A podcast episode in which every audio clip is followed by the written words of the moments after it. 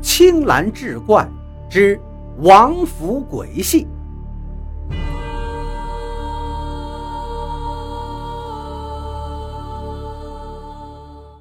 书接上回，自从知道如意格格偷偷看戏之后，梅如海就十分留意如意格格藏身的清风阁了。在戏台的侧前面有一小片湖水，湖中建有一座精致的小阁楼，雕栏画栋，透纱湖窗，原是王府的女眷们消暑纳凉的地方。坐在那里面隔窗看戏。还真不容易被人发现。梅如海眼尖呢，唱戏时见那清风阁中果真有一女子在看他演出，身姿袅娜，神情专注，他就知道这是如意格格了。那演起戏来是越发的卖力，连刻薄的主管都忍不住为他喝彩。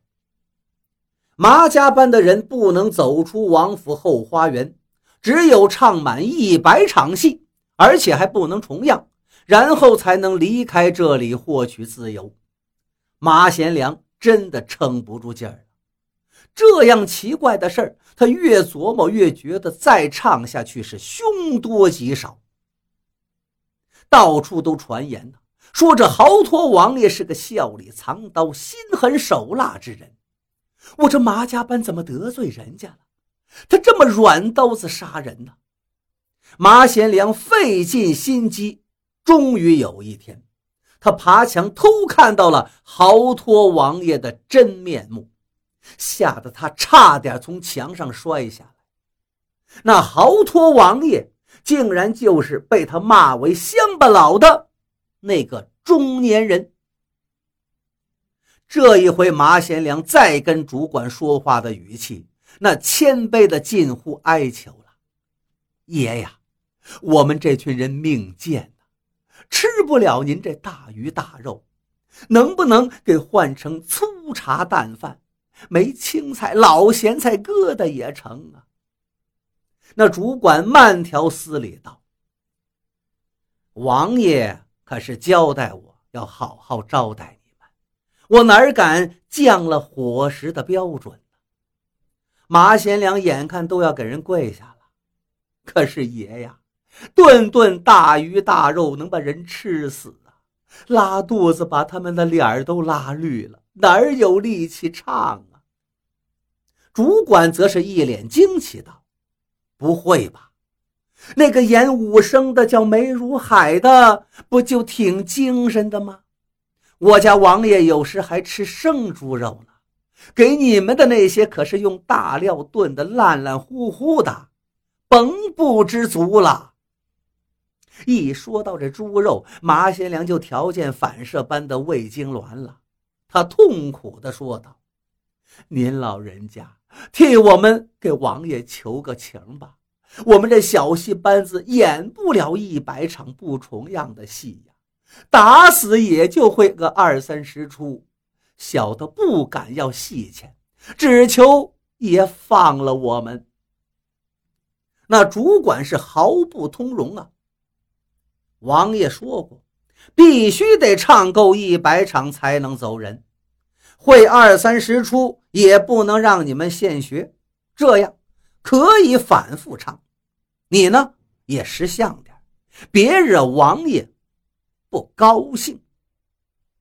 求告无门，马贤良急得像热锅上的蚂蚁。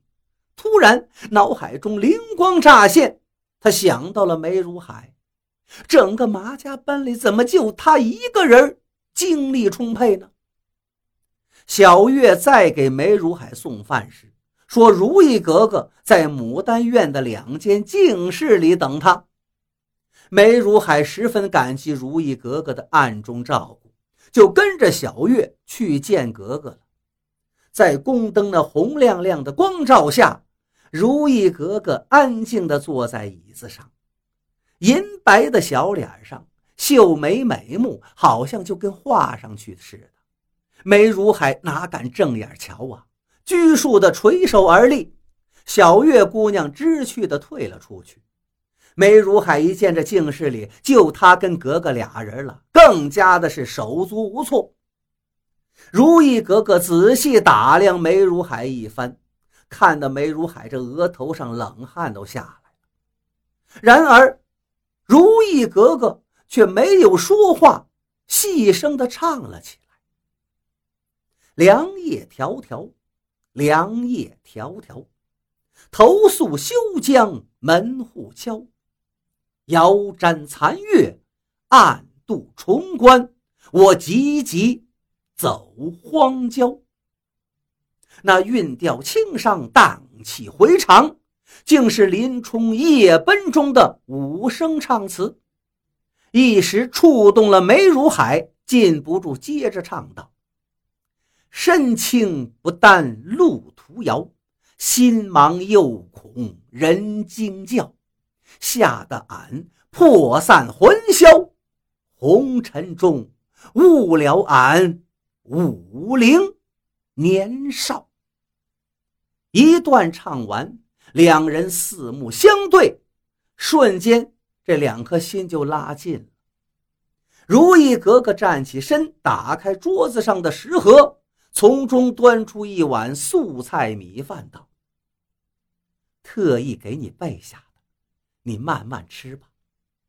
这顿饭吃的时间好长啊，足有一个时辰。”马贤良再见到主管时，十分机密地说道：“爷，您府上的如意格格跟我们的武生梅如海可是好上了。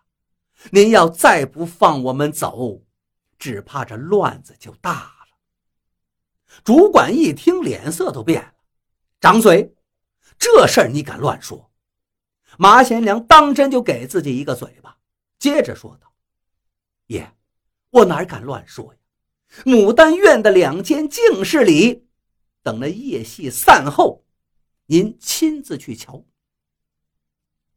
两天后，主管拿给马贤良一张硬弓，两支毒箭，说是豪托王爷的意思。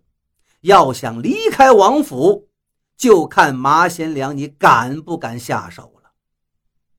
等梅如海唱独角戏夜奔时，马贤良在台下的黑暗处向着台上瞄准，然后拉弓放箭，梅如海是应声而倒，台上顿时一片混乱，清风阁里传出了如意格格的一声惊叫，更是瘆得人头皮发麻。梅如海死后。马家班很快离开了王府，紧接着，如意格格疯了，每天晚上在王府的后花园里唱《凉夜迢迢》，听到的人无不觉得心酸。再后来，如意格格投井自尽，王府里的人在夜里还能听到后花园里有人唱《凉夜迢迢》，但那声音。却是一男一女在对唱，恍恍惚惚之中，又有锣鼓琴弦之声，倒也十分热闹。